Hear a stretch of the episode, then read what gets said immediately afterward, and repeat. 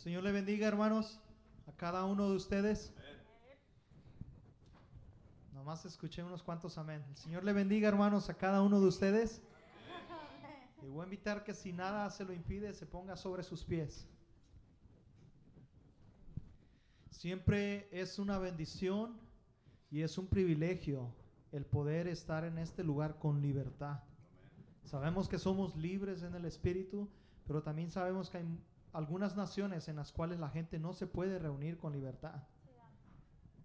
Dice un dicho secular en México que nadie sabe lo que tiene hasta que lo ve perdido.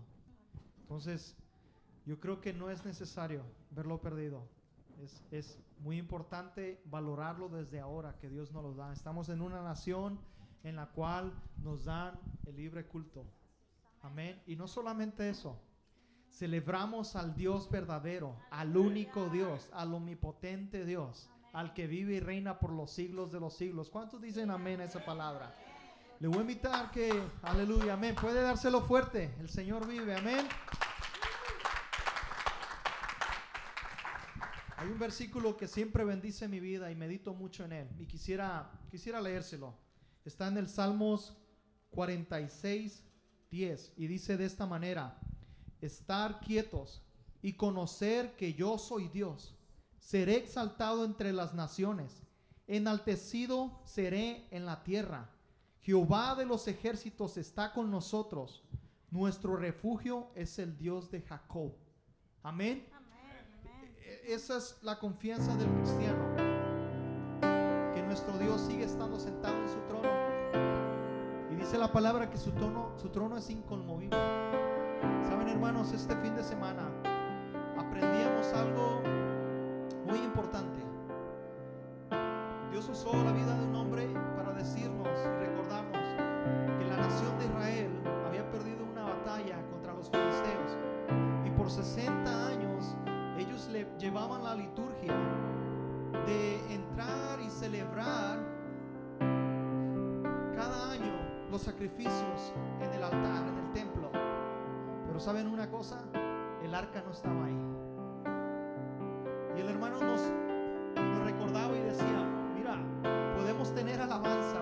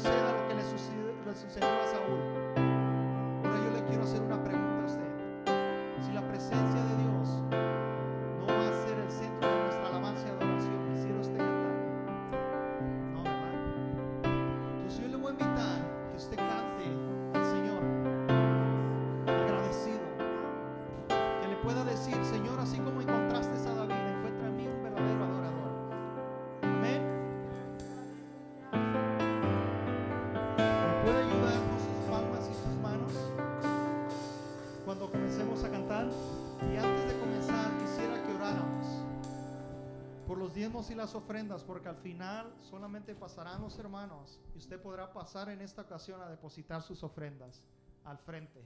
Esta ocasión ellos no van a pasar a las bancas, sino que quienes quieran dar a Dios pasarán al frente a depositar sus ofrendas.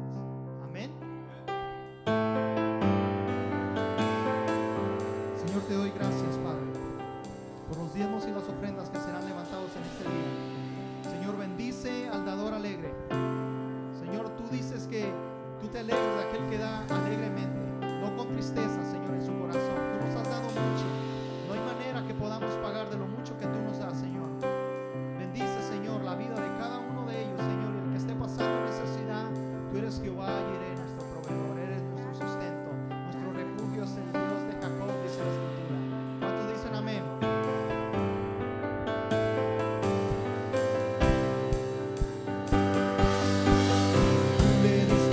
hombre un lenguaje muy bello. Tú nos diste la música para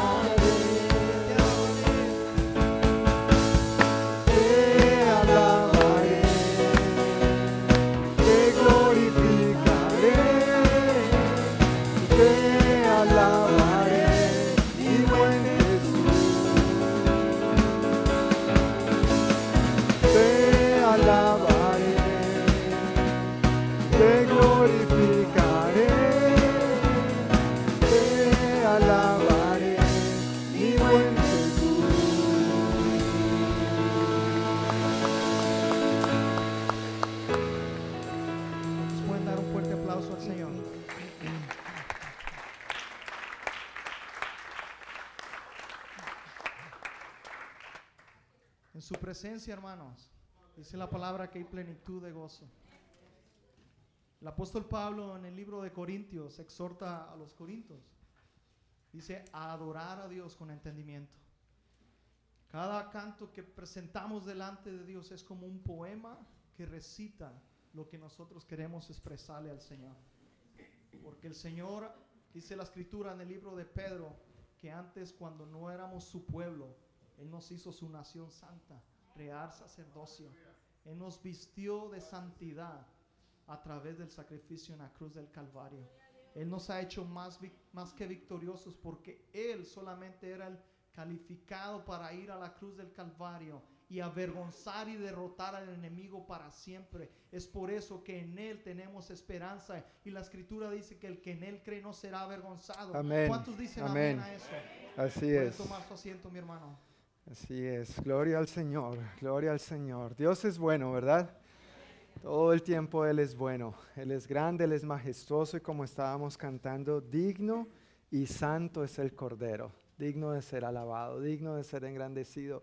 El hecho de que tú y yo estemos aquí, hoy, ahora, en este momento, contando el cuento, por simple que parezca, es una gran muestra de la misericordia de Dios. Y hay razones para estar agradecido con el Señor, ¿verdad? Hay infinidad de razones para estar agradecidos con Dios, no solamente porque estemos aquí o porque estemos vivos, porque estemos respirando, porque el Señor dijo que todo aquel que crea en Él, aunque muera, vivirá.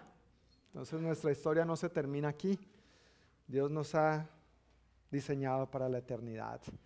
Pues buenas tardes nuevamente a todos, sean todos cordialmente bienvenidos a este servicio de la Congregación Hispana de la Iglesia del Noroeste. Quisiera preguntar si todos a la entrada recibieron su boletín, si alguien no tiene un papelito como este, por favor levante su mano y déjela en alto mientras nuestros hermanos sugieres le hacen llegar el suyo, por favor. Ahí hay algunos anuncios en la parte de atrás, los cuales vamos a repasar brevemente y en el medio pueden encontrar las notas o algunas notas del, del sermón de hoy para que lo puedan seguir mientras vamos avanzando en la predicación de la palabra esta tarde. Pero antes quisiera saludar a las personas que nos estén visitando hoy por primera vez. ¿Hay alguien que nos está visitando hoy por primera vez? Gracias.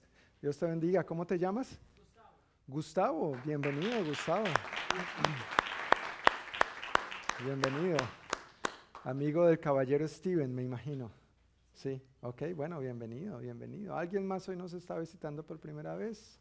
¿Ya todos conocidos? Ok, bueno, bueno, pues si tienes tu hojita en la parte de atrás, tenemos algunos anuncios. El primero que quiero compartir tiene que ver con esta reunión o esta clase que se llama Conoce la Iglesia del Noroeste. De hecho, en la iglesia tenemos dos clases.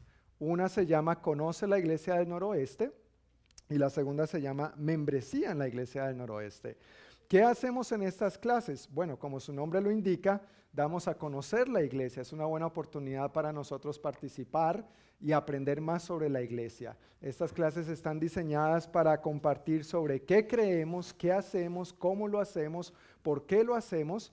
Y es una invitación obviamente para todo aquel que se siente identificado con esta como su iglesia, como su familia, como el lugar al que Dios le ha llamado a formar parte, que venga y conozca estos importantes aspectos. Estas son clases buenas también para hacer preguntas si uno tiene dudas, qué creemos sobre esto, cómo manejamos estas situaciones, cuál es nuestra posición doctrinal respecto a esto o aquello. Esas son buenas clases para aclarar y despejar esas dudas. Y pues si uno entiende que Dios le ha llamado a formar parte de esta comunidad local, pues obviamente estamos esperando que ojalá puedas tomar esta clase, ser miembro. Y la primera de ellas va a ser este viernes, 16 de junio, de 7 a 9 de la noche, en el salón M2, que está a sus espaldas, a la izquierda, a su mano izquierda, sí. Sí. A mi derecha, sus espaldas izquierda. Y la segunda parte, la de membresía, va a ser entonces el siguiente viernes, que será el viernes 23 de junio, de 7 a 9 de la noche también, en el mismo salón. Si tú, está- si tú no has tomado esta clase y estás interesado, interesada en tomarla, por favor simplemente déjame saber al final. No alcancé a tener la hojita lista para que se anotaran si alguien estaba eh, dispuesto a tomar esta clase, pero simplemente déjame saber para poder tener los materiales listos. ¿Ok? Entonces simplemente al final me dices, yo quiero asistir a esta clase y así entonces nos vemos el viernes y tendré tu material listo para ello. Ahora, para los niños, pasando a un siguiente anuncio, tenemos la escuela bíblica vacacional de verano de junio 27 al 29. Y allí en tu boletín, papá, mamá, hay un código QR al cual puedes apuntar con la cámara de tu celular para inscribir a tu niño. Entonces, si hay niños que están interesados en participar en esta escuela bíblica vacacional, aprender más de la palabra de Dios en un ambiente seguro, durante esos días de la semana, del 27 al 29 de junio, por favor ingresa usando ese código QR Ahí está toda la información sobre qué temas se van a tratar, la inscripción es completamente gratis, esto no tiene ningún costo. Y luego habrá que venir también a recoger el paquete de materiales de las manualidades y lo que los niños van a estar llevando a cabo durante esa semana. Es una buena oportunidad también para invitar niños, si tienes primitos, amiguitos, vecinitos, sobrinitos, todos los terminados en hitos, entonces están toditos cordialmente invitaditos a este tiempo. Entonces, Simplemente asegúrense de hacerlo lo más pronto posible porque obviamente ya los niños estarán en vacaciones. De hecho, algunos ya están en vacaciones y esos cupos se empiezan a llenar rapidísimo y pues desafortunadamente no hay muchísimo espacio para todos. Pero ojalá tus niños y los míos quieran participar de esto. O también si deseas servir como voluntario en la escuela bíblica vacacional, pues también estás cordialmente invitado. Simplemente ingresas ahí y ahí mismo hay la opción de inscribirte para venir, servir, ayudar durante esos días. Y el otro anuncio que tengo para hoy tiene que ver con los campamentos de verano. Después de la escuela bíblica vacacional, viene el campamento de verano para niños y, eh, perdón, para jovencitos de middle school y el de los jovencitos de high school. Esto va a ser para los de cuarto a sexto grado cuarto de primaria a sexto grado de middle school, va a ser del julio 17 al 21 y los jóvenes de high school de séptimo a 2, middle high school va a ser del 24 al 28 de julio. Tiene un costo de 375 dólares por niño. Recuerden que esto lo hemos venido anunciando por varias semanas y hay ayuda financiera. Entonces, que ninguno de nuestros niños se quede sin ir. Si fuera el problema dinero, no se preocupen por dinero. Dinero al fin y al cabo no hay, entonces ¿para qué preocuparnos por lo que no hay? ¿Verdad? Pero Dios es bueno y Dios provee. Amén. Entonces, si ese fuera el inconveniente, tranquilo, tranquila, déjanos saber que vemos la manera de ayudar. No se puede cubrir todo, pero sí una parte. Simplemente tienes que inscribir a tu niño o tus niños y ahí entonces aparece la opción para la asistencia financiera. Estos cupos también obviamente se van rapidísimo. Este año tiene algo nuevo que es de lunes a viernes. Imagínense, papás, de lunes a viernes. Gracias a Dios por todos estos hermanos que nos están sirviendo, atendiendo a nuestros niños de lunes a viernes. Repita conmigo, lunes a viernes. Y, bueno, de verdad es una bendición, aunque en comparación al año pasado el precio se incrementó como en 25 dólares solamente, que no es mucho para cómo están los precios de toda la inflación, pero es un día extra. El año pasado fue cuatro días, este año son cinco, de lunes a viernes. Y si tienes preguntas al respecto, también pues simplemente déjame saber para poder, ojalá, ayudarte y direccionarte si tienes eh, alguna otra pregunta o información sobre los campamentos de verano de este año. Y eh, con estos anuncios, creo que eso ya era todo, los chiquitines pueden pasar a su clase de escuela dominical. Los niños entre 5 y 12 años.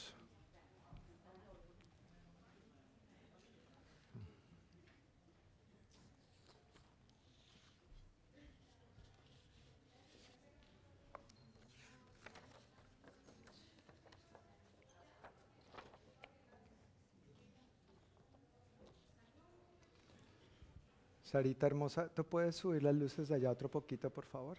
Gracias. O no sé si es que los reflectores están muy, muy fuertes.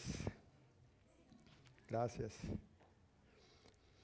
Pues estamos en nuestra serie de enseñanzas acerca del libro de los hechos y eh, por varios domingos hicimos una pausa, nos detuvimos a ver detallada, amplia y profundamente el versículo 42 de Hechos 2, donde allí vimos cuatro aspectos fundamentales de la iglesia. ¿Recuerdan cuáles son esos cuatro aspectos fundamentales de la iglesia? Uno era orar, gracias. Bien. Otro, la comunión, muy bien. El partimiento del pan y el vino. Bueno, aquí no hay vino, pero, pero el partimiento del pan, entre ellos la cena del Señor y la enseñanza de los apóstoles, ¿no? Hechos 2.42 dice que después de que estos se convirtieron, empezaron a dedicarse a la enseñanza de los apóstoles, a la comunión, al partimiento del pan, entre ellos la oración, eh, perdón, entre ellos la cena del Señor y a la oración. Por seis domingos hablamos de esto. Entonces, si estás esperando que lo digas de memoria, sí lo estoy esperando, para serte honesto y sincero. Por seis domingos hablamos detalladamente de ese solo versículo, viendo ampliamente lo que esto implica, cómo eso fue fundamental para la iglesia en ese momento. De hecho, fue como empezó la iglesia. Entonces, hoy en día no deberíamos atrevernos a ser o hacer iglesia sin estos cuatro aspectos fundamentales y por eso quería detenerme tan ampliamente para ver eso en detalle. La enseñanza de los apóstoles, la comunión, el partimiento del pan, entre esos la cena del Señor y la oración. Son cuatro aspectos que siguen siendo fundamentales para nosotros, la iglesia hoy en día. Lo fue fundamentales para ellos en aquel entonces. Fue como empezó la iglesia y así debería seguirse manteniendo hoy en día. Ahora, hace dos domingos eh, tuvimos la bendición de tener con nosotros al pastor Scott. ¿Sí? ¿Quiénes estuvieron aquí hace dos domingos cuando estuvo pastor Scott? ¿No es cierto? Fue una gran bendición tenerlo. Yo no estaba aquí, pero escuché el sermón y nuestro hermano Dani hizo un excelente trabajo, ¿no es cierto? Traduciendo. Él hizo súper bien. Gracias a Dani por esto. Y en este sermón el pastor Scott, siguiendo en Hechos 2, versículos 43 al 47, él nos habló sobre la iglesia en acción. Y básicamente esos versículos nos muestran el fruto, el resultado de cuando una iglesia pone esos cuatro aspectos en la práctica, qué es lo que sucede. Y el fruto es maravilloso. El fruto es asombroso. Lo que Dios hizo en ellos y a través de ellos es lo que Dios quiere seguir haciendo en ti, en mí, en nosotros, entre nosotros y a través de nosotros hoy en día. Y cuando uno lee esos versículos, por lo menos personalmente, yo digo, al ver ese fruto, mi única pregunta es, ¿quién no quiere ser parte de una comunidad cristiana así? Cuando uno ve ese fruto, ¿quién no va a decir, uy, ¿de qué me estoy perdiendo? Yo quiero ir allá. Ojalá los de afuera, ojalá los demás, ojalá nuestra familia, amigos, compañeros de trabajo puedan ver este fruto de la obra de Dios en nosotros para que digan, yo también lo quiero. ¿De qué me estoy perdiendo? ¿Qué es eso que tú tienes?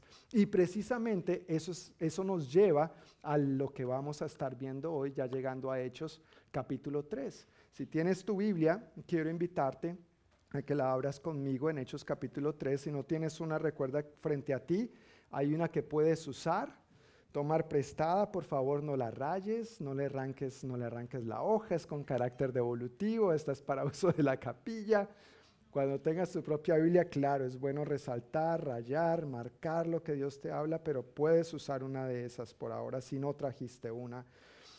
Vamos a estar en Hechos capítulo 3 viendo esta conocida historia de un hombre cojo de nacimiento o lisiado de nacimiento que es sanado. Hechos 3, 1 al 11 y el título del mensaje de hoy es Jesús, la respuesta y más que suficiente. Jesús es la respuesta. Amén. Y Él es más que suficiente. Si tenemos a Jesús, hermanos, lo tenemos todo. Lo tenemos todo. Esa debe ser nuestra actitud y nuestro corazón. Padre, una vez más venimos con gratitud ante ti, Señor. Ponemos en tus manos este tiempo una vez más. Gracias, Señor, que ya hay un grupo aquí que hemos orado de antemano, hemos preparado, te hemos alabado eh, parte de nuestra oración es recaudar los diezmos y las ofrendas, todo esto, Señor, pero ahora también entendemos que necesitamos de ti, Dios, necesitamos profundamente que nos hables, que nos instruyas. Venimos ante ti con un corazón humilde, enseñable, sediento, hambriento por aprender más de ti. Háblanos, Espíritu Santo. Moldéanos más y más a tu imagen y semejanza y que esta palabra, Señor, aunque ya la hayamos leído, visto, escuchado, que hoy traiga una revelación fresca sobre nuestras vidas, un entendimiento más amplio y profundo de cómo esto tiene que ver con nosotros hoy en día, lo que podemos aprender de ello y cómo llevarlo a la práctica. En el nombre de Jesús. Amén. Amén. Vamos a comenzar leyendo el versículo 1 y vamos a ir porción por porción. Dice así el libro de Hechos capítulo 3 versículo 1. Cierta tarde, Pedro y Juan fueron al templo para participar en el servicio de oración de las 3 de la tarde. Nuestro servicio es a las 3 de la tarde. No estoy diciendo que por eso nuestro servicio es a las 3, pero bueno, nos podemos relacionar en algo. Pero en lo que sí podemos relacionarnos es que nosotros también tenemos un servicio de oración de 12.15 a 2.45, cada domingo. Por si no sabías, aunque lo repetimos vez tras vez, y ese servicio de oración es abierto para todos también. Eh, todos están cordialmente invitados, todos están cordialmente bienvenidos. Yo sé que todos los domingos tal vez tú no puedas llegar por X o Y, pero sí quería aprovechar para resaltar eso. Todos los domingos nosotros tenemos este servicio de oración también. Y siendo muy honesto y muy franco, y como tú me conoces a veces hablando sin pelos en la lengua, es triste ver que a veces la gente cuando está en medio de la necesidad sí llega al servicio de oración.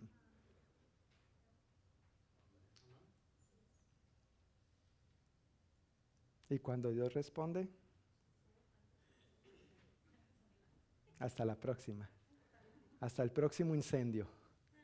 Bombero, para que me lo vengas a pagar. No, recordemos que Dios no está para servirnos a nosotros, nosotros estamos para servirlo a Él, ¿verdad? Entonces, aunque podría sonar a regaño, no es regaño, es una exhortación en el amor de Dios. Busquemos a Dios en todo tiempo. Claro, nuestro tiempo de oración personal e individual es súper importante. La Biblia habla de eso. Lo hemos visto en otros momentos. Cuando hablamos de la oración, de uno de esos cuatro aspectos, lo, lo tocamos ampliamente. Pero el tiempo de oración congregacional es importante también porque somos familia, porque nos tenemos unos a otros, porque aprovechamos para conocernos más, aún en medio de nuestras dificultades o celebrar nuestras victorias. Porque cuando oramos en medio de nuestras necesidades, lo hacemos no solamente por cumplir un ritual o por llevar a cabo una liturgia, lo hacemos confiados de que tenemos un Dios grande, vivo, todopoderoso que nos escucha y de acuerdo a sus promesas, Él nos responde. Entonces cuando nos acercamos a Dios de esta manera, orando unos por otros, tenemos la expectativa de que Dios está obrando, de que Dios va a responder. Y cuando Dios responde, entonces juntos también celebramos. Amén. No nos perdamos de estos tiempos. Si tú puedes apartar ese tiempo, hazlo. Te invito a que seas parte de lo que Dios está haciendo en esos momentos también y que aprendamos o sigamos aprendiendo y crezcamos juntos en esos tiempos de oración congregacionales, en esos tiempos de intercesión, de que podamos también en este sentido conectar más con Dios y los unos con los otros. Ahora, Pedro y Juan no eran los únicos que participaban en el servicio de oración. O sea, ellos no solamente asistían al servicio, sino que ellos participaban del servicio. Una cosa es asistir y otra cosa es participar. Todos estamos invitados a participar, todos somos llamados a participar, todos tenemos un lugar en la gran familia de Dios, todos tenemos algo para aportar y mucho que recibir en la gran familia de Dios pero no todos a veces participamos y uno sí tiene que preguntarse hasta qué punto yo simplemente asisto y hasta qué punto realmente voy a creerle a Dios de que Él me ha invitado a mí a ser parte también. Uno puede estar y no ser. Dios quiere que nosotros seamos y estemos. Él nos llama a ser sus discípulos, por ejemplo, para entonces hacer discípulos, porque uno no puede hacer algo que uno no es. ¿Verdad? Uno no puede hacer, o bueno, uno podría, de poder se puede, pero no se debe. No, no va a funcionar. No es a la manera, no es esa la manera de Dios, no es así el orden de Dios. Esto en cuanto a Pedro y Juan lo vemos ahí en el versículo 1 de Hechos 3, pero también al leer los evangelios y eso está ahí en tus apuntes, no vamos a leer esas escrituras, pero si tú quieres profundizar más, allí está. Al leer los evangelios, podemos darnos cuenta que el Señor Jesús también participaba de lo que sucedía en la sinagoga y en el templo. Él no solo llegaba para asistir, él participaba del servicio, él, servía en el servicio. Y no solamente de adulto, desde niño. No sé si recuerdas la historia eh, en el Evangelio de Lucas, cuando José y María fueron con él a la celebración de la Pascua a, Jerusalén, estaban en el templo, van de camino, ¿no es cierto? Ya se están regresando a Nazaret y por allá en el camino se acordaron, ay, y Jesús, ¿sí? Que no nos vaya a pasar a nosotros, ¿no? A veces cuando estamos con ustedes y nos preguntan por los niños, normalmente nos ven con los niños todo el tiempo porque andamos con ellos para arriba y para abajo. Y cuando nos preguntan por los niños, yo hago la broma, ¡Ah! Sarita y Juan Esteban, no, pero sabemos dónde los dejamos o dónde están. Pero en el caso de José y María, iban de camino con toda la familia y de repente, ¿has visto a Jesús? ¿Has visto a Jesús? ¿Has visto a Jesús? Y se fueron entre todos los familiares y los que iban con ellos y, mejor dicho, devolviéndose en el camino, regresaron a Jerusalén. ¿Y dónde lo encontraron? En el templo. ¿Qué estaba haciendo? Hablando con los maestros. Y todos, dice ahí, todos estaban sorprendidos del entendimiento y sus respuestas que este niño tenía. ¿Cuántos años tenía? Doce. Doce añitos y ya de lleno, metido. Cuando lo encuentra María y le da su regaño, mire muchacho, ¿usted dónde estaba? Caramba, ¿por qué nos haces esto? ¿Cuál fue la respuesta de Jesús? En los negocios de mi padre me era necesario estar. Y María quedó, dice que no entendió, ¿no es cierto? Pero que atesoraba todas esas cosas en su corazón. En los negocios de su padre le era necesario estar. Y luego lo vemos creciendo y nos sigue diciendo Lucas, sí, el Evangelio de Lucas, que como era su costumbre, llegó a la sinagoga abrió el rollo del libro del profeta Isaías. Era la costumbre de Jesús asistir a la sinagoga, pero también ser parte. ¿Cómo era su manera de servir? Leyendo las escrituras, en este caso. Luego vemos eso en la vida del apóstol Pablo también, en Hechos capítulo 17, versículo 2, y cuando lleguemos allá obviamente lo vamos a ver, por eso no voy a ahondar en detalles ahora, pero dice que como era su costumbre, Pablo también tenía la costumbre de asistir y ser parte servían de una u otra manera. En este caso estamos viendo que Pedro y Juan asistieron al servicio para participar del tiempo de oración.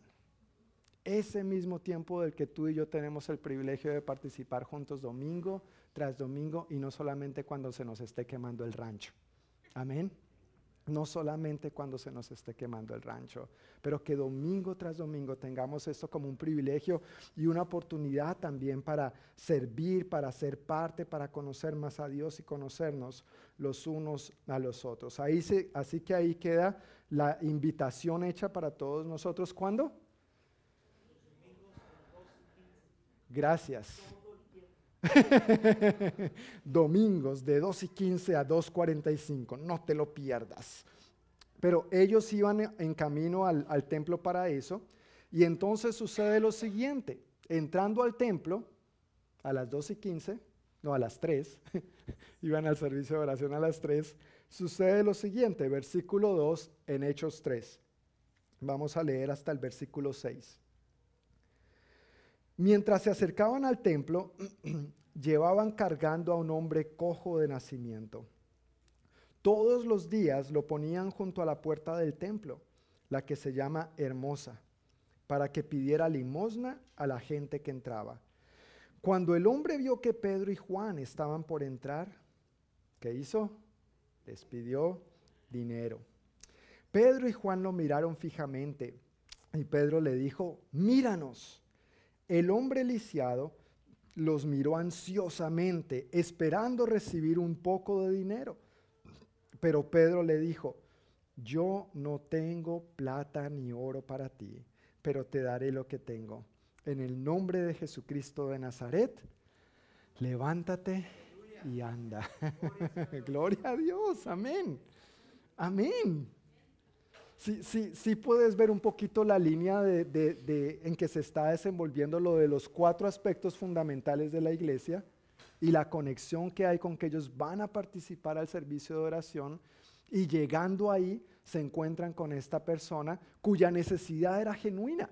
Nos dice la Biblia que era cojo de nacimiento, en otras versiones dice que era lisiado de nacimiento, se refiere a que sus piecitos no, no le funcionaban. Por la razón que fuera, así nació.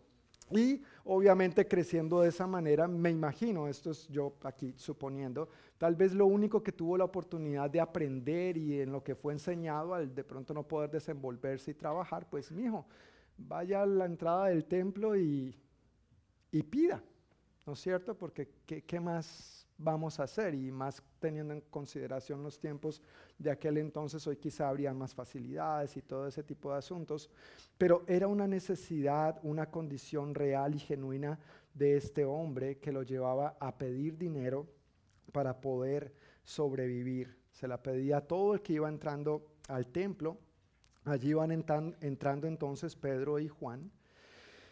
Y Pedro le dice, oiga, no tengo ni un penny.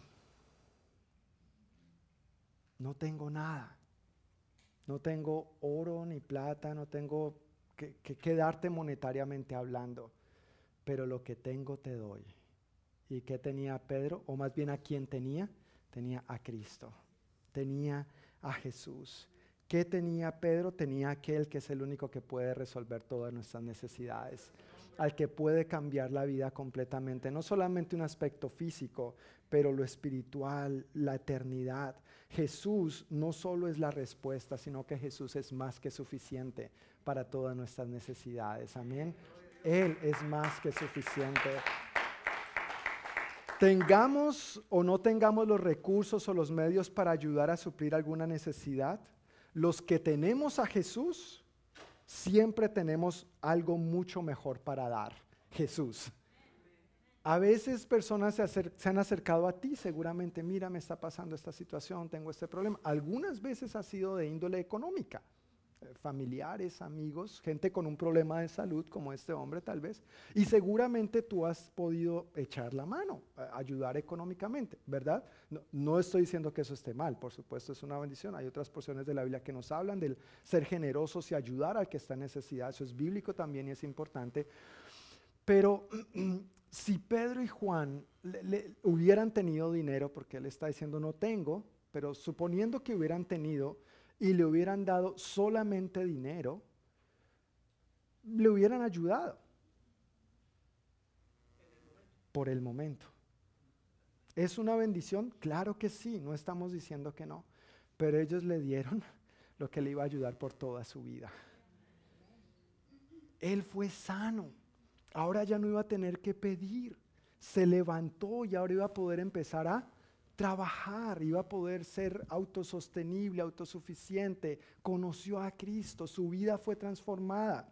Hay una parte que me llama la atención de, bueno, que vamos a ver en un momentico, pero si nosotros tenemos o no tenemos los recursos, si tú y yo tenemos a Jesús, eso es lo que nosotros estamos siempre llamados a dar. Tengamos o no tengamos los recursos, siempre lo más importante que tenemos para dar es Cristo.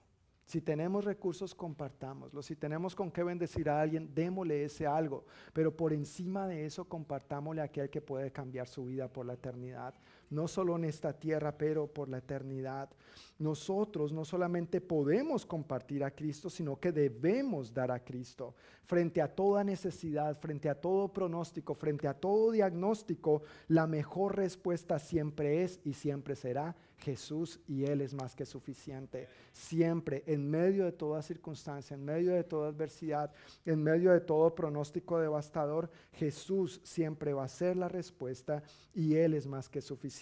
Las personas necesitan sanidad, Jesús. La persona necesita provisión, Jesús. La persona necesita libertad, Jesús. La persona necesita sabiduría, Jesús. La persona necesita seguridad, aceptación, valor, identidad, propósito, paz, esperanza, amor, restauración, salvación.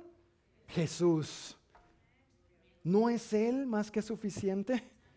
Él es la respuesta. Él es el camino, la verdad y la vida. Él vino para darnos vida y para dárnosla en abundancia. Jesús es el sanador, Jesús es el proveedor, Jesús es el redentor. Él pagó por todos nuestros pecados y con ese pago Él también proveyó para todas nuestras necesidades, sean de la índole que sea, necesidades físicas, necesidades emocionales, necesidades espirituales, todas están resueltas gracias a la obra de Jesucristo, siendo la mayor de nuestras necesidades la del perdón y aceptación. Y Él ya lo ha provisto. Él murió en la cruz para que tú y yo ya no estuviéramos en problemas con el Padre. Él tomó tu lugar y el mío para que estuviéramos en paz con el Padre. Esa es nuestra mayor necesidad y es la que Dios quiere suplir para todo ser humano. ¿Has tú echado mano de esa provisión de perdón? ¿Has tú echado mano de esa provisión de amor? ¿Tienes tú o has escogido tú a Jesús como el camino, tu camino, tu verdad y tu vida con el cual vas a seguir por delante? Si es así, gloria a Dios. Si no es así, no salgas hoy de este lugar sin echar mano de este regalo, porque Él, Él, Él, y no solamente lo que Él nos da, es nuestra mayor necesidad. No, no acudimos a Dios, no nos acercamos a Dios solamente por las bendiciones que Él nos da o nos pueda dar. Nos acercamos a Él porque Él mismo, Él mismo es nuestra mayor necesidad. Nada ni nadie lo puede reemplazar a Él. Si lo tenemos a Él, lo tenemos todo. Y nuestra mayor necesidad, vuelvo y reitero, la de que nuestra relación con el Padre sea restaurada y volvamos a estar en paz con Él, es la mayor de ellas. Y de allí, de estar en paz con Dios, se desprende todo lo demás. De estar en paz con Dios se desprende todo lo demás. Estamos en paz con Dios y aprendemos a estar en paz los unos con los otros. La cruz ilustra perfectamente este maravilloso mensaje del Evangelio, un tronco vertical y un horizontal, uno para ponernos en paz con el Padre y otro para ponernos en paz los unos con los otros. De esa manera quiere Dios que nosotros respondamos a Él también, amándolo a Él con todo nuestro corazón, con toda nuestra alma, con toda nuestra mente y con todas nuestras fuerzas. Él primero, pero Él mismo dijo, lo segundo es amar a nuestro prójimo como a nosotros mismos. Jesús es el único que puede transformar nuestra vida de esa manera y ponerla en ese orden, aún en medio de nuestras imperfecciones, aún en medio de nuestras falencias, aún en medio de nuestros errores, aún en medio de nuestras inconsistencias. Jesús siempre, siempre, siempre es la respuesta y lo va a seguir siendo. Amén. Al Pedro y Juan darle a este hombre entonces, a Jesús, le dieron al único que puede suplir todas las necesidades y cambiar la vida por completo, como decía hace un momento, no solamente aquí en la tierra, sino por la eternidad. Ahora, hay una frase aquí que quiero leer y creo que la puse textualmente en las notas que ustedes, que ustedes tienen. Al final de esta porción, en los versículos 2 al 6, dice, a veces no tener lo que pensamos que necesitamos es precisamente lo que nos cambia la vida, porque nos conduce a encontrarnos con Jesús y ser transformados por Él. Quiero leerla una vez más. A veces, no tener lo que pensamos que necesitamos es precisamente lo que nos cambia la vida, porque nos conduce a encontrarnos con Jesús y ser transformados por Él. Este hombre se encontraba a la entrada del templo. ¿Y qué estaba haciendo? ¿Pidiendo qué? Dinero, ¿no es cierto? Pidiendo dinero. ¿Él necesitaba dinero? Sí, claro que sí. Pero más que el dinero que necesitaba, necesitaba sanidad. Y el único que podía sanarlo es Jesús, es, es Dios. No, no, no hay otro que pueda hacer semejante milagro, ¿verdad? Así que este hombre pensaba que necesitaba limosna, dinero. Pero fue precisamente esa necesidad lo que le llevó a conocer a Jesús.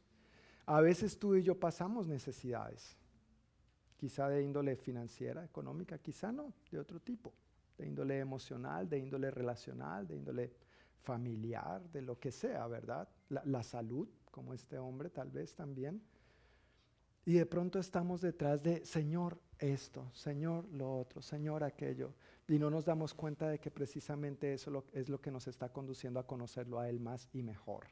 Y debemos aprender a verlo desde la óptica de Dios. ¿Recuerdan una historia de un hombre en los evangelios que dice que era un mendigo ciego? Y al escuchar que Jesús estaba pasando por ahí, le dijo, Señor, oh, hijo de David, ten piedad de mí ten piedad de mí. E, eso puede implicar muchas cosas, ¿no? ¿Qué, quiere? Entonces Jesús se detiene y le pregunta, ¿qué quieres? No la llamada del teléfono. ¿Qué quieres? ¿No es cierto? quiero tener piedad de ti, pero ¿qué quieres? E, él era un qué? Mendigo y ciego. Entonces vemos otra persona en una condición que por de enfermedad se veía en la necesidad de pedir. Y él podría haber dicho, bueno, lo que quiero es dinero. Pero este hombre respondió muy sabiamente, Señor, quiero ver. Sáname. Y Jesús lo sanó.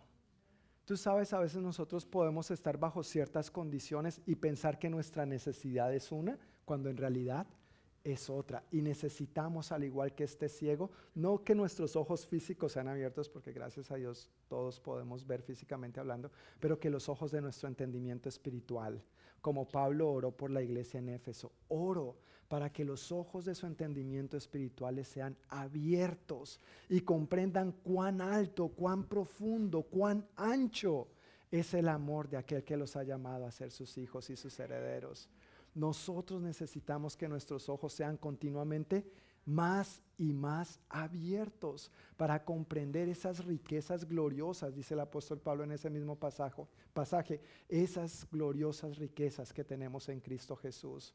Que cuando tú y yo enfrentemos ciertas necesidades, no nos fijemos solamente en la necesidad en sí misma, pero que podamos ver un poquito más allá. Señor, ¿qué quieres hacer más allá?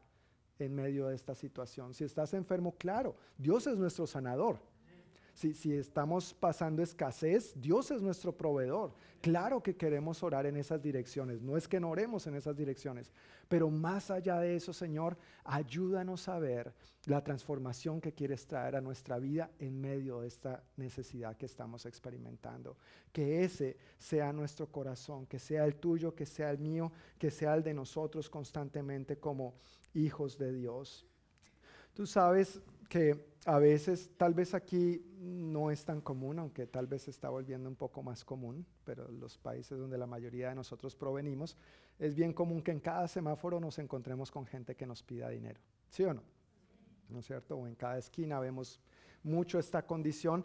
Y eh, recuerdo varias ocasiones y de tantas experiencias eh, he aprendido y he tenido que tomar medidas y parámetros si no es porque piden dinero porque tienen hambre, piden dinero para la receta médica y claro, o sea, como que apelan a uno, ¿no es cierto? Y uno se conmueve. Y lo triste es que en varias de estas ocasiones eh, he hablado con la persona con un sincero deseo de quiero ir a donde está tu familiar en el hospital y quiero orar por él.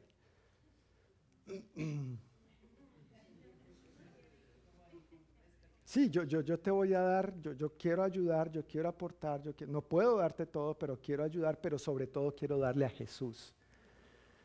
Y resulta que no hay familiar en el hospital. Entonces también uno no tiene que ser tonto, ¿no es cierto? Jesús dijo que fuéramos mansos, pero no mensos.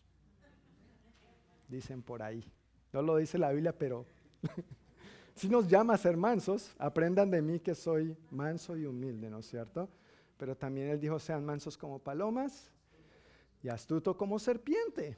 Entonces, en varias de estas situaciones de verdad eh, han sido situaciones incómodas, no solo para mí, sino para la persona, obviamente, porque eh, con todo el amor, pero claro y pelado, lo que estás haciendo está mal, estás robando, estás engañando y eso no está bien. Algunos usando el nombre de Dios o usando el nombre de una iglesia y es terrible. Y eso está mal, está mal y nosotros tenemos que aprender a confrontar eso también y no solamente dejarnos ser conmovidos porque pobrecito la receta o esto o porque tiene hambre. Pero recuerdo en particular una situación que me, dolió mucho eh, acerca de un niño Diana y yo, eso fue en Santo Domingo, cuando vivíamos en Santo Domingo, después de un domingo en la mañana tener el servicio, fuimos a comer, luego nos comimos un heladito, Sarita y Juan Esteban todavía ni en las curvas. Ahí todos los días eran de lunes a viernes. Mentiras, preciosa, te amo con todo mi corazón. Pero, pero fuimos a comer el heladito y la heladería entonces eh, tenía las paredes eran de cristal y no era muy grande tampoco. Entonces estábamos sentados en la mesa, aquí estaba el cristal y afuera, entonces estaba el niño así. Y tú metes la cuchara al helado y tú dices, ni, nos entra el helado, ¿verdad? En esas condiciones. Entonces dijimos, me da una tapa, por favor, yo me lo, me lo llevo, pero no por huir del niño, sino porque realmente era incómodo. Afuera había entonces un puestito de estos de comidas rápidas, eh, de, perros calientes, hot, hot dogs.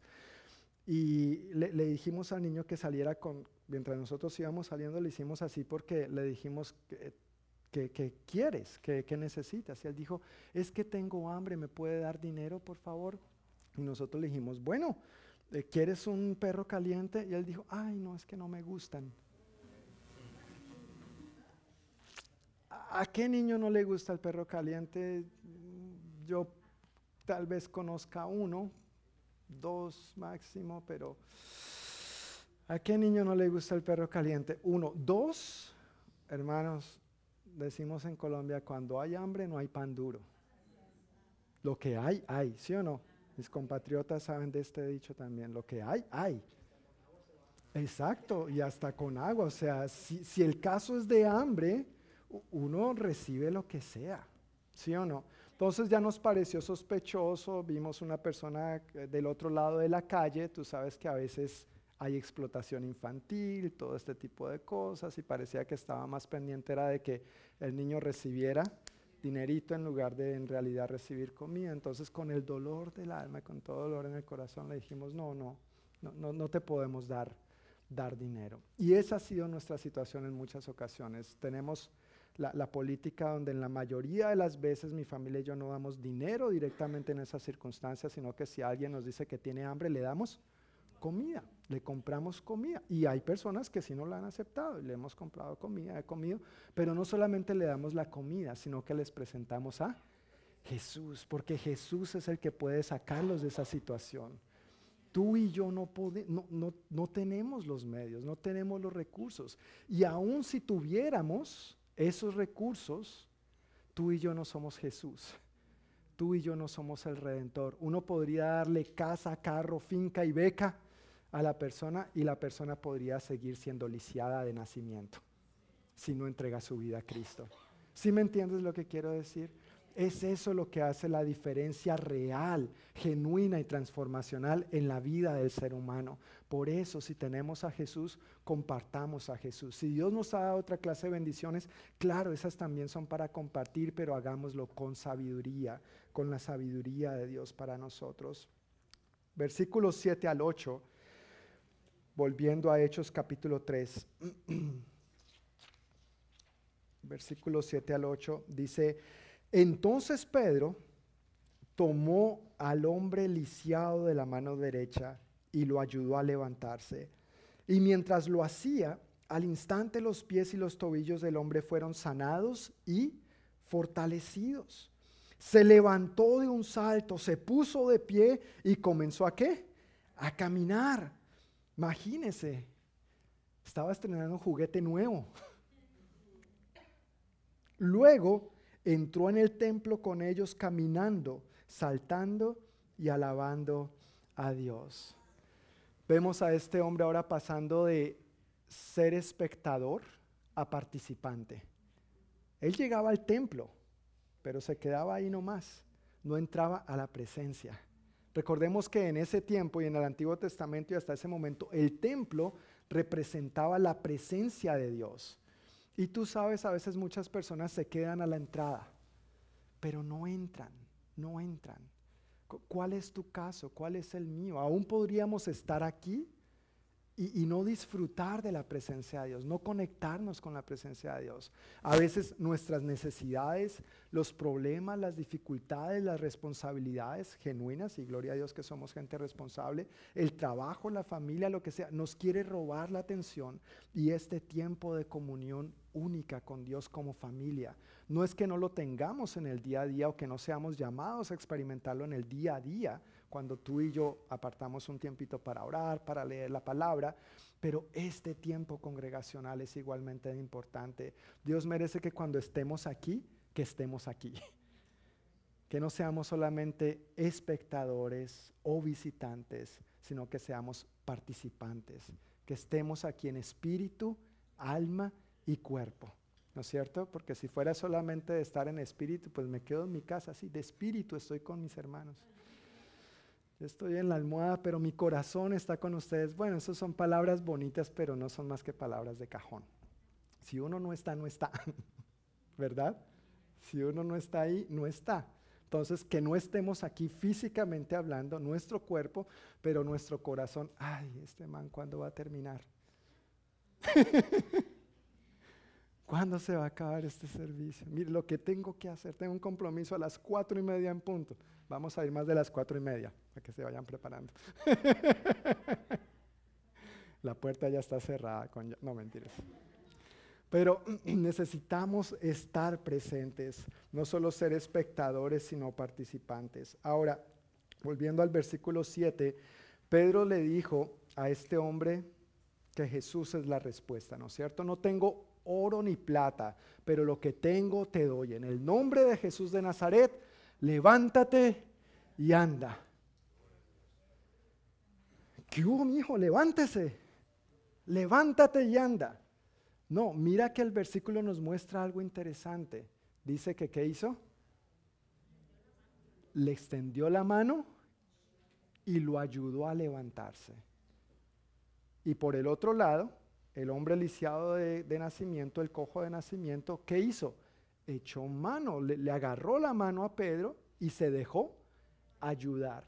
Mientras esa acción se llevaba a cabo, entonces simultáneamente lo que estaba pasando era que sus pies y sus tobillos fueron sanos y fortalecidos. No, no, fue solamente decirle, fue también dar el paso de acción. ok, levántate, pero aquí estoy para ayudarte. Este hombre nunca había caminado. Tú sabes cuando una persona nace con algún miembro de su cuerpecito eh, atrofiado y nunca le ha funcionado, eh, es como una parte muerta eh, en su cuerpo, o sea, no, tiene fuerzas, el cerebro manda señales, pero esa parte no le responde, no le funciona nunca ha usado esto, o sea, no tiene fuerza en el músculo o en los tendones, los huesos, esto no, no sirve prácticamente en el cuerpo. Así que este hombre no sabía lo que era caminar. Sus tobillos, sus pies nunca habían experimentado eh, esto que tú y yo vivimos día a día de manera natural. Tal vez lo que para ti y para mí es normal y natural decirle a la gente, no, pero Dios está contigo, simplemente hazlo. Y, y es verdad, porque la Biblia nos dice, nos muestra, nos da promesas, pero también tenemos que estar dispuestos a echar la mano y decirle, hagámoslo juntos. Yo te ayudo. Esto es lo que dice la palabra, pero ven, yo te ayudo. Ahora, también es importante que la otra persona se deje ayudar. Porque él hubiera podido decir, no, no, no, gracias, yo, puedo solo. O, no, no, no, no me interesa, yo lo que quiero es dinero, tengo hambre, no me gusta el hot dog, infinidad de cosas, ¿no es cierto? Es importante que ambos, tanto el que está dando a Jesús como el otro, esté dispuesto a recibirlo. Y en medio de esa unidad tan bonita, en medio de esa armonía, es que Dios manifiesta su poder. Y es que Dios manifiesta su gloria. Y es que Dios sana. Y es que Dios libera. Y es que Dios restaura. Es como en el matrimonio. Siempre que una pareja ha venido a Diana y a mí, necesitamos ayuda en el matrimonio, pero ese necesitamos es más él o ella, siempre preguntamos, ok, si los dos quieren, entonces vamos a hacerlo. Pero si los dos no están en el asunto, o es ella obligándolo a él, o él obligándola a ella, la cosa así no funciona. Dios no nos obliga a nada. Dios no nos obliga a los lisiados a levantarnos. Él nos ofrece la ayuda y si nosotros humildemente la recibimos, Él nos va a ayudar a levantarnos. Amén. Y esto mismo se aplica en todas las áreas de nuestra vida. Ahora mira lo bonito de esto también. No solamente le sanó los pies y los tobillos, dice ahí, sino que fueron fortalecidos. ¿Ves? Jesús es la respuesta y es más que suficiente. No, fue solamente sano este hombre. no sabemos cuántos años de vida tenía, por cuánto tiempo había vivido así, pero sus tobillos y sus pies no tenían nada de fuerza. Y Jesús no solamente lo sanó, sino que lo fortaleció. Tú sabes, el Señor no solamente quiere sanarnos o suplir nuestras necesidades, sino que quiere sacarnos más fuertes de eso. Cuando pasemos por pruebas, cuando pasemos por dificultades, estemos con un corazón atento, humilde, sediento, dispuesto. Señor, ¿cómo me vas a sacar más fuerte de esta? No solamente por mí, sino por los demás. Este hombre ahora iba a dejar de ser una carga para la comunidad, porque ahora iba a qué? A trabajar. En lugar de estar así, iba a estar aportando. Uno, iba a dejar de ser una carga para su familia. No sabemos si era casado, si tenía hijos, si era joven, un adulto mayor o un anciano. No, hay mayores detalles de esto. Pero fuera lo que fuera, él no fue el único bendecido, su comunidad también. Cuando nosotros experimentamos estos toques de parte de Dios e invitamos a otros a conocer a Jesús de esta manera, no solamente nosotros y esa persona son bendecidos, sino nuestra comunidad. Cristo llega a tu familia, quizá llegó por medio de ti o por medio de un familiar tuyo y ahora tú estás aquí por la gracia de Dios. Tu familia entera ha empezado a ser transformada. No somos perfectos. No le des el codazo al de al lado. Sí, le están hablando a usted. Pero no somos perfectos, pero seguimos en proceso. Llega el vecindario, llega al vecindario el evangelio y el vecindario, de pronto conocido por su mala fama y mala reputación, empieza a ser transformado eventualmente por la gracia y la luz de Cristo obrando en estas personas. No solamente la persona es bendecida, pero también nuestro entorno. Y eso fue lo que pasó con este hombre. Él fue sano y fue fortalecido. Dios no solamente quiere sanarnos, sino fortalecernos en nuestro caminar con Él, para que ahora nosotros no solamente estemos en una actitud de pobrecito yo, sino como esto me ayudó para ahora ayudar a otros.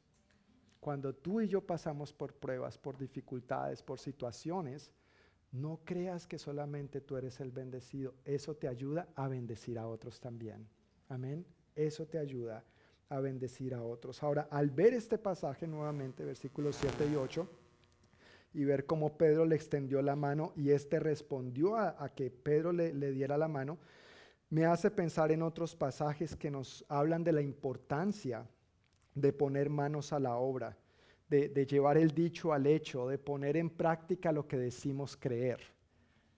Pasajes como Nehemías, y eso también está ahí en tus notas, Nehemías 2 nos cuenta la historia de la reconstrucción de las murallas de Jerusalén, bueno, todo Nehemías de hecho, pero en ese versículo en particular dice que cuando ellos escucharon la, visión y la palabra de Dios para reconstruir las murallas, exclamaron lo siguiente, manos a la obra. ¿Y qué hicieron? ¿Se quedaron de brazos cruzados? No, unieron la acción a la palabra. Es importante que nosotros estemos constantemente uniendo nuestras acciones a qué? A la palabra, a la palabra. También dice en Santiago 2.14, ¿de qué le sirve a uno decir que tiene fe si no lo demuestra con sus acciones? Nuestras acciones y nuestras palabras tienen que ser congruentes, debe haber coherencia. Y ahí mismo en Santiago, pero en el capítulo anterior, versículo 1, capítulo 1, versículo 22 al 25, dice que Dios nos bendice, perdón, Dios no nos bendice por escuchar su palabra, sino por obedecerla. Uno puede escuchar y escuchar la palabra, pero si uno no la obedece, eso no trae bendición. Lo que trae bendición es obedecerla, llevar el dicho al hecho, unir la, acción a las palabras, poner manos a la obra. ok Señor, yo no entiendo todo lo que tú estás diciendo ahí, pero porque tú me dices la verdad y tú me amas y tú eres un Padre bueno y tú quieres lo mejor para mí, yo no lo entiendo, pero yo te creo y lo voy a hacer.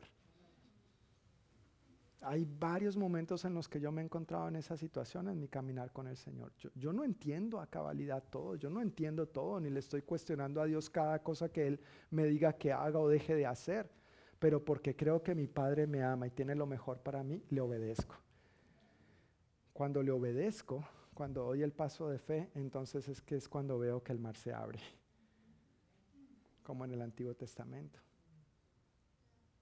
Dios prometió que iba a hacer cruzar a su pueblo por tierra seca, pero Él no les abrió el mar primero para que luego entraran. Ellos tuvieron que meter los piecitos primero. Dice en el libro de Josué, cuando iban a, no estoy hablando del Mar Rojo, sino del Jordán, en cuanto las plantas de los pies, en cuanto las plantas de los pies tocaron las aguas del Jordán, el Jordán se detuvo. Pero nosotros muchas veces estamos esperando que primero las aguas sean detenidas para entonces cruzar. No, requiere que le pongamos fe, que, el, que pongamos acción a lo que decimos creer, a nuestra fe. Eso es lo que vemos aquí en este pasaje con este hombre. Y poner acciones a nuestra fe es lo que nos lleva a pasar de espectador a participante. Si volvemos a leer el versículo 2, dice que mientras se acercaban al templo, llevaban cargando a un hombre cojo de nacimiento. Todos los días lo ponían ¿dónde? ¿Dónde lo ponían? Junto a la puerta, en la puerta del templo. Entonces, ¿dónde estaba el hombre lisiado antes? En la puerta del templo, ¿no es cierto? Un espectador. Alguien que llegaba estaba ahí, simplemente dame, dame, ayúdame, necesito ayuda, genuinamente, obviamente. Pero mira el cambio en el versículo 8. Se levantó de un salto, se puso de pie y ¿qué hizo?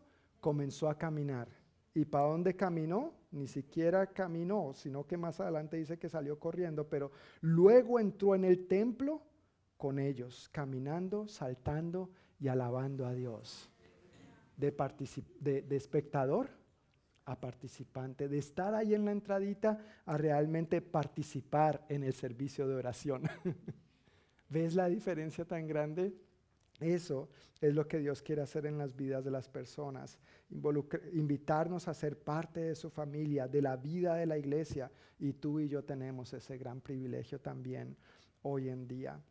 Lo que nosotros tenemos para compartir, Cristo, es lo que va a ayudar a las personas a dejar de ser espectadores para convertirse en participantes. Pero ¿sabes cuándo eso funciona mejor? Si ven que nosotros también participamos. Te invito a una reunión de la iglesia, buenísima. Esa gente alaba, esa gente ora, esa gente si tú tienes un problema te anima, te ayuda, te aconseja. Ah, listo, nos vemos allá el domingo. No, el domingo no voy a estar. El siguiente, no, el siguiente tampoco, ya tengo compromiso.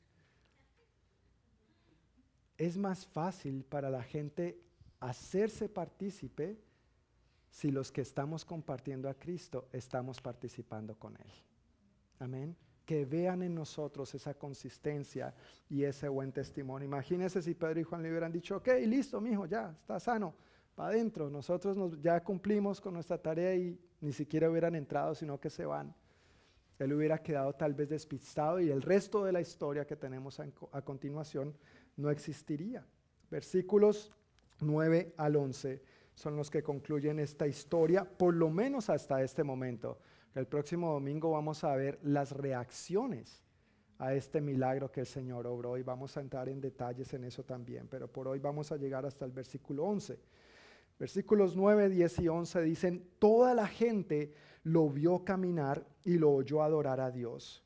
Cuando se dieron cuenta de que él era el mendigo cojo que muchas veces habían visto junto a la puerta hermosa, quedaron totalmente sorprendidos.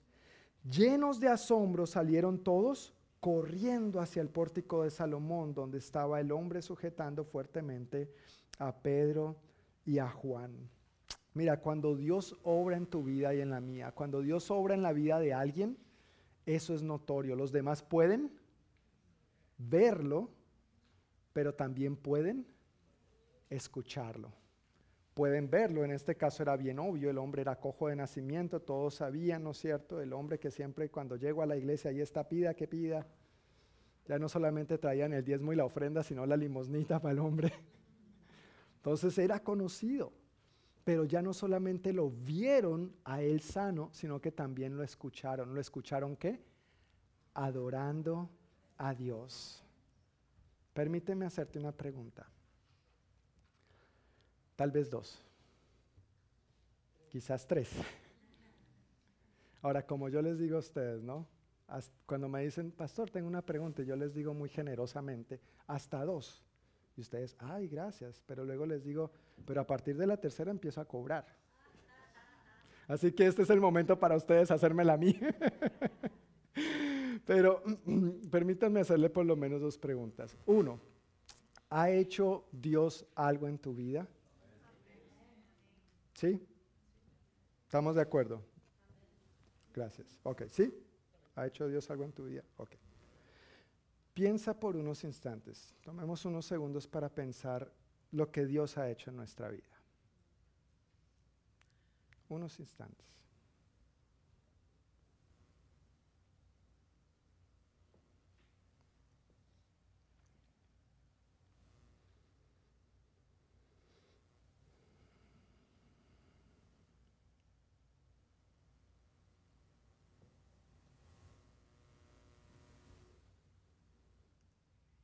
¿Sí? ¿Pudiste pensar en por lo menos una cosa? Por lo menos, varias seguramente, ¿verdad? Pero por lo menos una, por lo menos una.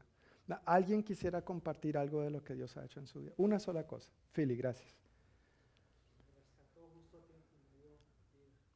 Te rescató justo a tiempo y te dio vida. Amén. Y porque yo conozco tu vida, sé que así es.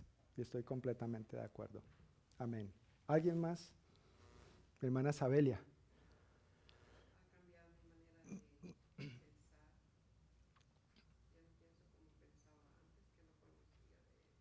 Amén.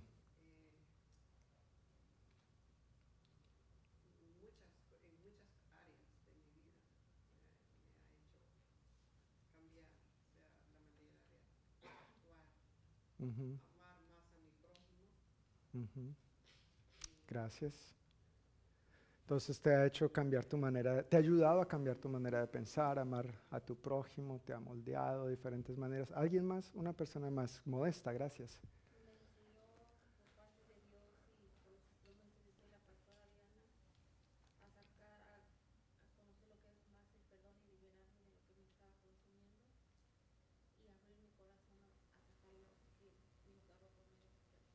Ok, amén, gracias. A conocer más el perdón y desahogarte con Dios, básicamente, ¿verdad? Ok. Todos de una u otra manera podemos sentirnos identificados, ¿no es cierto?, con esto que estos hermanos han dicho, pero también cada uno de nosotros tenemos las propias obras de lo que Dios ha hecho en nuestra vida. Tal vez nos ha sanado en el momento que nos sentíamos abandonados y desconsolados.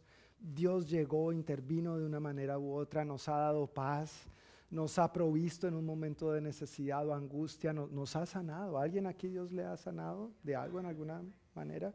Gloria a Dios, ¿verdad? Varios hemos experimentado ese toque de Dios de diferentes maneras en nuestra, en nuestra vida. A propósito, perdón, entre paréntesis, permítanme contar el testimonio rapidito. Algunos de ustedes se estarán preguntando, Diana no está aquí, no está con los niños, no está aquí, está enfermita. Qué testimonio, ¿no? Pero ese no es el testimonio. El viernes le agarró una gripa que, mejor dicho, casi la mandó a dormir al patio. No, mentiras. No le vayan a decir eso. Eso es aquí entre nosotros, en confianza. Pero el lunes, imagínense, después de estar aquí en el servicio, un tiempo de tanta bendición y victoria con el pastor que nos estaba visitando de Colombia, hablando de los, la comprensión de los tiempos finales y comernos unos buenos, esos no eran burritos, esos eran burrotes. Gracias mi hermana Mahaya por cocinar, preparar eso. Y gracias también a los hermanos que generosamente ofrendaron esos ingredientes. Algunos al final dijeron, no, nosotros nos encargamos de cubrir eso. Ellos saben quiénes son, no voy a decir sus nombres, pero muchísimas gracias por su generosidad para bendecirnos. Pero bueno, nos llegamos a la casa bien cansados, nos acostamos. Al día siguiente íbamos a llevar a los invitados a asear o la que pegaran su chicle. Y como a las 4 de la mañana mi esposa empezó con un dolor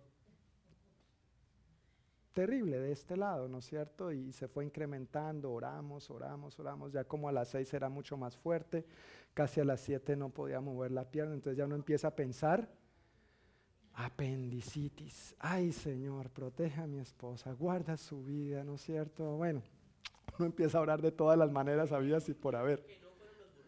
No, no, no, no, no, no fueron los burritos. Para nada, no fueron los burritos. No, no, no, no, no. Pero gracias por la aclaración, gracias por la observación. Bueno, el punto fue que antes de las 7 de la mañana me tocó salir corriendo con ella para emergencias. Eh, seguramente cuando llegue la cuenta voy a necesitar el otro milagro, por supuesto. Porque todos sabemos cómo son las cuentas médicas aquí. Pero llegamos y yo estaba preocupado, obviamente, pensando que pudiera ser apendicitis y bueno, la reciben, le empiezan a hacer preguntas y sin ningún examen el médico dice, ah, esos son cálculos en los riñones. Y yo estaba que lo cogía de aquí. ¿Cómo usted sabe que es cálculo en los riñones si no le ha hecho ningún examen? ¿No es cierto? Ni, ni, ni examen de orina. Pero bueno, el tipo en últimas tenía la razón, lo perdoné. No, me Pero era como, bueno, tú sabes, una situación así a veces lo, lo, lo exaspera a uno un poquito. Y después de por fin hacerle los estudios, sí, efectivamente era un cálculo en los riñones. Mientras estábamos allá, sin tener muy buena señal, ahí les escribí a varios de ustedes, por favor estén orando, esto es lo que está pasando. Eh, después de unas horas y haberle puesto unos medicamentos bien fuertes para el dolor, le dieron de, de alta. Mi esposa se sentía paz y amor. Caminando en las nubes, la pobre, todavía la, la molesto con esto. Llegamos a la casa eh, seguíamos orando, Señor, eh, eh, saca este cálculo, obra milagrosamente. Ella tuvo eso hace 24 años más o menos. Imagínense, bien niña le dio eso. Pero, pero en esa ocasión Dios o pulverizó, desapareció esos cálculos porque lo, lo, que aparecía en la radiografía, en la sonografía no aparecía después. O sea, Dios sobró milagrosamente. Esta vez fue diferente, no fue así. Entonces, bueno, la despacharon. La buena noticia es que no tiene cirugía, pero ya está en el tracto, listo para salir. ¿No es cierto? Dicen que eso es bien terrible, bien doloroso. Entonces nos fuimos para la casa, seguíamos orando, ella descansó, durmió y por fin en la noche, simplemente cuando entró al baño a hacer pipí, no le digan que estoy compartiendo sus intimidades, pero obviamente entró al baño a hacer pipí y de repente ahí estaba la piedrita ni se dio cuenta, ni se dio cuenta. Gloria a Dios. Dios a veces desaparece las cosas y Dios a veces permite que pasemos por el proceso. Pero en ambas Él sigue siendo Dios. En ambas Él nos fortalece. En ambas Él manifiesta su poder y su gloria. Solo que a veces no es necesariamente como nosotros quisiéramos o lo estamos esperando. Pero Dios sigue siendo Dios y Él sigue siendo bueno. Cierro el paréntesis. Gracias por su comprensión. Cuando Dios da una sanidad, venía diciendo o hace un milagro, entonces eh, transforma nuestra vida de una manera u otra. Hay evidencias para los demás, los demás pueden ver, pero los demás pueden escuchar. La razón por la que te preguntaba si Dios ha hecho algo en tu vida y, y di unos instantes para pensar en una de esas tantas cosas que estoy seguro Dios ha hecho en tu vida, era porque a veces, si te das cuenta, nosotros somos tan tímidos para que otros nos escuchen acerca de lo que Dios ha hecho en nuestra vida. Y como que nos da cierta cosita hablarles a otros de Cristo y decirles yo no tengo oro ni plata, pero lo que tengo te lo doy. En el nombre de Jesucristo de Nazaret, levántate y anda. Y aquí estoy yo para echarte la mano. A veces somos muy timiditos para compartir nuestra piedra en el riñón. ¿Y qué va a pensar el otro? Y, si sabe de mi vida vieja antes de Cristo, ¿a quién le importa? Tú eres una nueva criatura. Las cosas viejas pasaron, aquí todas son hechas nuevas. Y te tengo otra noticia, aunque somos nuevos, a veces se nos quedan mañas. Y gracias a Dios por su gracia y su misericordia que no nos está echando de su familia cada vez que metemos la pata, sino que por el contrario dice, mi hijo, no te vayas, aquí estoy, vuelve a mí, yo sé que metiste la pata, pero aquí estoy para echarte la mano. ¿Quieres aceptar mi ayuda? Porque aquí estoy para levantarte, sanarte y fortalecer tus tobillos. Ese es el Dios en el que nosotros creemos. Ese es el Dios al que servimos. Ese es el Dios que nos tiene aquí, a mí, a ti, hoy en día puestos de pie. No es por nosotros, es por su gracia, es por su amor, es por su misericordia. Pero a veces somos muy timiditos para decirles a otros que están cojos, como un día tú y yo andábamos cojos, decirles Cristo es la respuesta y Él es más que suficiente. Pero no solamente pasa con la gente afuera, con la cual a veces somos tímidos. Estamos en el tiempo de alabanza y parece que nos diera pena cantar. Ay, pero si fuera Ricky Martin, vive la vida, se queda uno sin voz. ¿Cómo? dime, dime, estamos en confianza.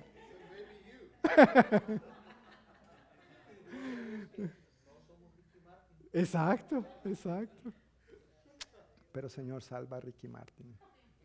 Él te necesita, Señor. Pero es en serio, en un concierto de cualquier otra índole, la gente se queda sin voz. Y no me refiero a la gente en general, me refiero a cristianos.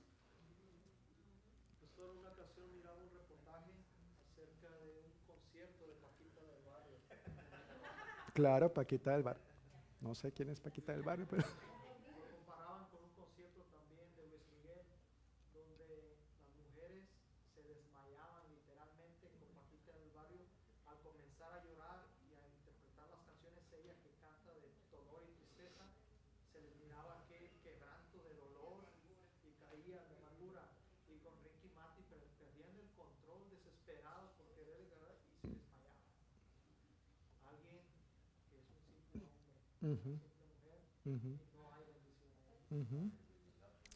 Entonces, a veces estamos en nuestro tiempo de alabanza, o no necesariamente en nuestro tiempo de alabanza, porque para adorar y alabar a Dios no se necesita música, no se necesita, es un medio, nos ayuda, vemos eso en las funciones del templo en el Antiguo Testamento, ha quedado dentro de parte de lo que es la liturgia en la iglesia hoy en día, pero para adorar a Dios simplemente levantamos nuestras manos y decimos, Señor, tú eres bueno, tú eres grande, tú eres maravilloso, tú eres hermoso Dios, no hay nadie como tú, bendito por los siglos de los siglos, tú eres nuestro Dios, príncipe de paz, rey de reyes, Señor de señores, omnipotente, omnisciente, tú eres el único y suficiente Dios, majestuoso y todopoderoso, no hay otro como tú. Entonces nos invitan a levantar nuestra voz y eso es lo que se escucha.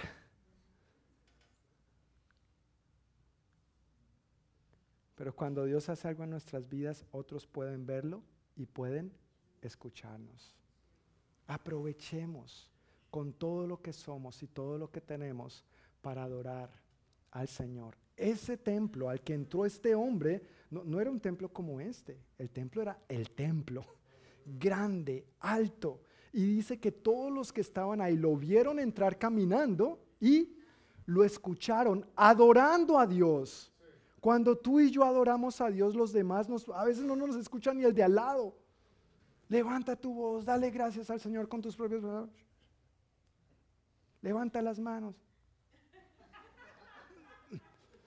Y el que esté dirigiendo, que se dé por bien servido, que levante el meñique por lo menos, ¿no es cierto?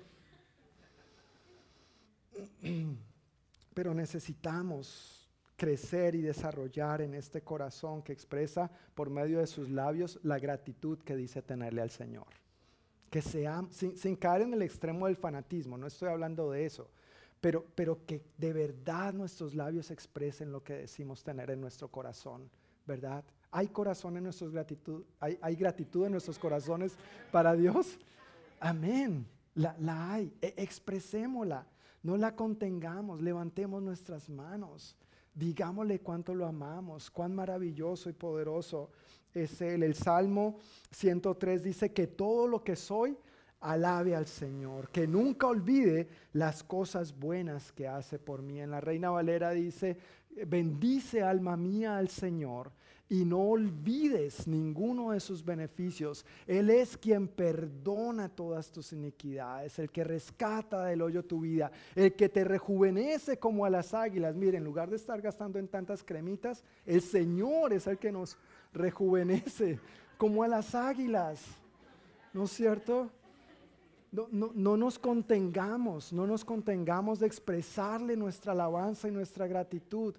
A veces es como que nos olvidamos y el salmista se está diciendo a sí mismo, a su alma, oye alma mía, alaba al Señor, no te quedes callado, exprésale tu gratitud, no olvides ninguno de sus beneficios y si seguimos leyendo el Salmo, Él los empieza a enumerar. Y si nos damos cuenta, cada una de las cosas que Él enumera suple todas las necesidades que nosotros tengamos.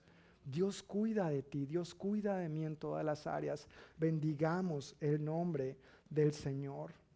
Lo que va a suceder cuando otros ven la obra de Dios en nosotros y escuchan a nosotros adorando al Señor de esta manera, entonces van a ser como esta gente hizo. Salieron corriendo a ver qué era lo que estaba pasando. ¿Qué es lo que estaba pasando? Que Cristo estaba orando. Hechos 2, 42 al 43, lo que vimos por siete semanas anteriormente. Que otros hermanos vean en nosotros a este Cristo vivo y resucitado por medio de nuestra vida, por medio de nuestras palabras, por medio de nuestra gratitud, por medio de nuestras palabras de alabanza y de adoración, y que vengan corriendo, no porque este lugar sea más santo, más especial, pero que vean que en esta comunidad hay una auténtica comunidad de gente que ama a Dios con todo nuestro corazón, con toda nuestra alma, con todas nuestras fuerzas. Quiero invitarles, si nada les impide a que se pongan de pie para que oremos y concluyamos.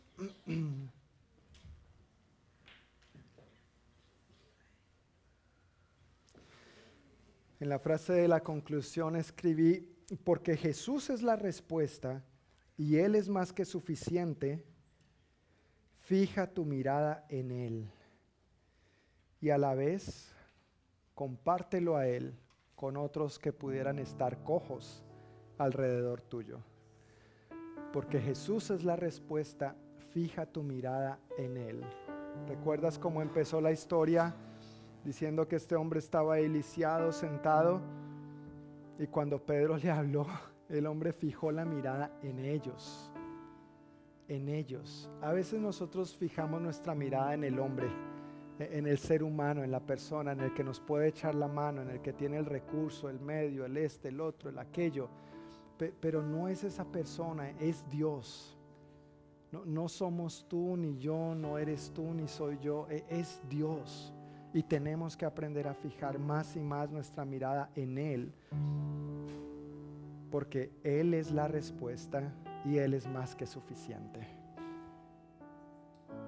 Y hay muchos en esa misma condición alrededor nuestro que necesitan tener ese encuentro con Cristo, sabiendo que Él y solo Él es la respuesta y Él es más que suficiente. Padre, te damos muchísimas gracias por tu palabra. Gracias por lo que tú nos has hablado hoy de diferentes maneras, Señor. No dudo de que tu palabra en algún sentido haya cobrado vida, Dios, para cada uno de nosotros en, el área en que lo estemos necesitando. Tú conoces, Señor, cada aspecto que a veces nos carga, nos preocupa, nos tal vez llena de ansiedad, nos quita el sueño, tal vez son áreas físicas, alguna necesidad, alguna condición de de enfermedad que pudiéramos estar atravesando, tal vez es alguna condición en nuestra salud mental o emocional, tal vez es la provisión económica, Señor, y ver cómo las cosas siguen subiendo de precio y a veces como que el dinero no alcanza, no rinde. Tal vez son las relaciones interpersonales con la familia, con otros, en el lugar de trabajo, los vecinos. Señor, gracias que para cada una de esas necesidades tú eres la respuesta. Reconocemos, Jesús, que tú eres la respuesta y tú eres más que suficiente. Si necesitamos paz, tu palabra dice, Cristo es nuestra paz. Si necesitamos sabiduría, tu palabra dice, pídansela a Dios, el cual la da generosamente y sin reproche. Si necesitamos provisión, tú eres nuestro proveedor. Si necesitamos sanidad, tú eres nuestro sanador. Pero que en medio de todas estas necesidades, Dios, seamos un cuerpo de creyentes, una iglesia que aprendamos a poner nuestra mirada en ti, primeramente. Que al poner nuestra mirada en ti te permitamos obrar poderosamente en nuestra vida, Señor. Y gracias por las personas con quienes nos bendices. Gracias por aquellos que nos aconsejan y oran con nosotros, por nosotros, que como Pedro le extendió la mano a este hombre para ayudarlo a levantarse después de decirle que tú eras la respuesta. Gracias por estos hermanos en la fe, Señor. Ayúdanos a obrar de la misma manera hacia otros, a no solamente dar la información, pero también unir la palabra a la acción, a poner manos a la obra, Señor, y hacer todo lo que esté a nuestro alcance para ayudar a otros a ponerse sobre sus pies y no solamente ser sanados, sino ser fortalecidos también. Gracias Cristo por ser la respuesta. Gracias por ser más que suficiente Dios. Tú eres bueno. Tú eres un Padre que nos ama. Dice tu palabra que con amor eterno nos has amado y por eso nos has prolongado tu misericordia y nos la sigues prolongando día tras día, Señor. Te alabamos y te bendecimos por esto, Dios, porque así es, estamos de acuerdo con tu palabra. Y yo pido, Señor, por nosotros, para que también seamos un fiel reflejo de todas esas buenas obras maravillosas y milagrosas que tú has hecho en nosotros, Dios, para que otros puedan ver en nuestras vidas el antes y el después, pero que también escuchen con nuestras propias palabras nuestra adoración y nuestra gratitud a ti. Que cuando ellos tengan interrogantes, preguntas o se acerquen a nosotros con inquietudes, podamos compartir claramente que eres tú sin vergüenza alguna, Señor, y que entonces ellos decidan acudir a ti corriendo, corriendo para ver lo que tú estás obrando también, Señor. Úsanos, Dios. Llénanos de ti, Espíritu Santo, y que en tu poder, en tu gracia, con tu favor, nosotros podamos ayudar a muchos que hoy en día están como espectadores para que sean partícipes, siendo nosotros mismos los primeros en dar ese paso, Señor.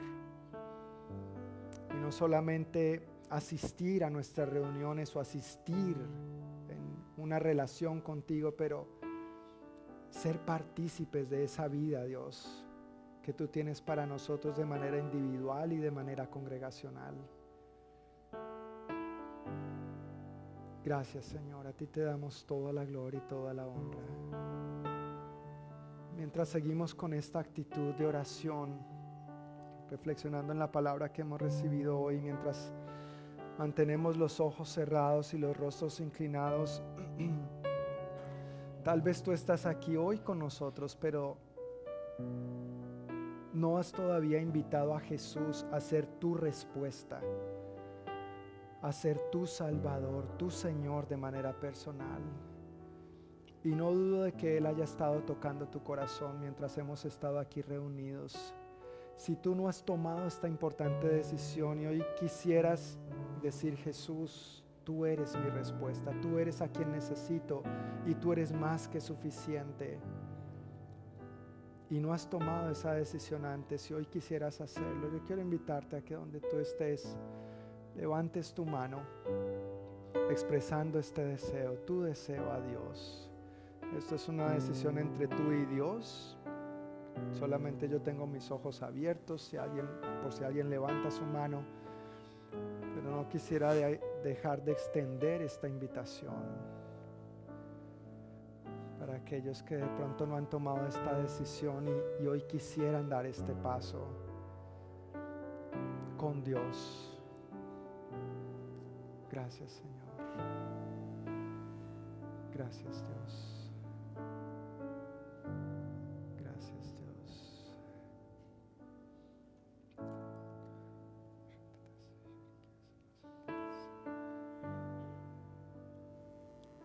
Quisiera invitar de todas maneras a todos nosotros, a toda la congregación, a que expresemos este deseo a Dios.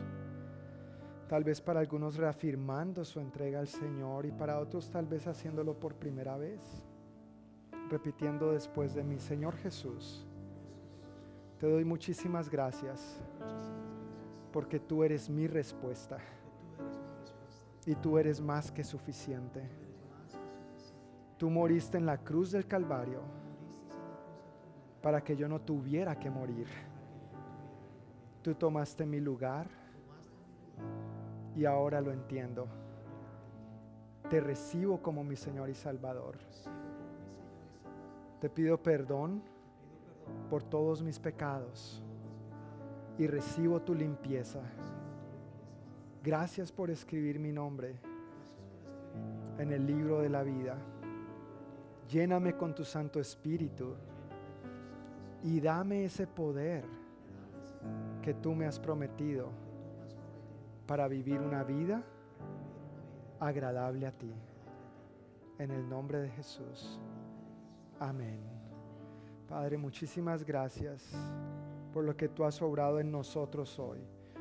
Gracias nuevamente por tocar nuestros corazones. Yo pido en el nombre de Jesús que tú nos saques de este lugar, Señor, alentados y fortalecidos por ti, Dios. Dispuestos para conocerte más y mejor y crecer en el buen entendimiento de tu voluntad y llevarla a cabo.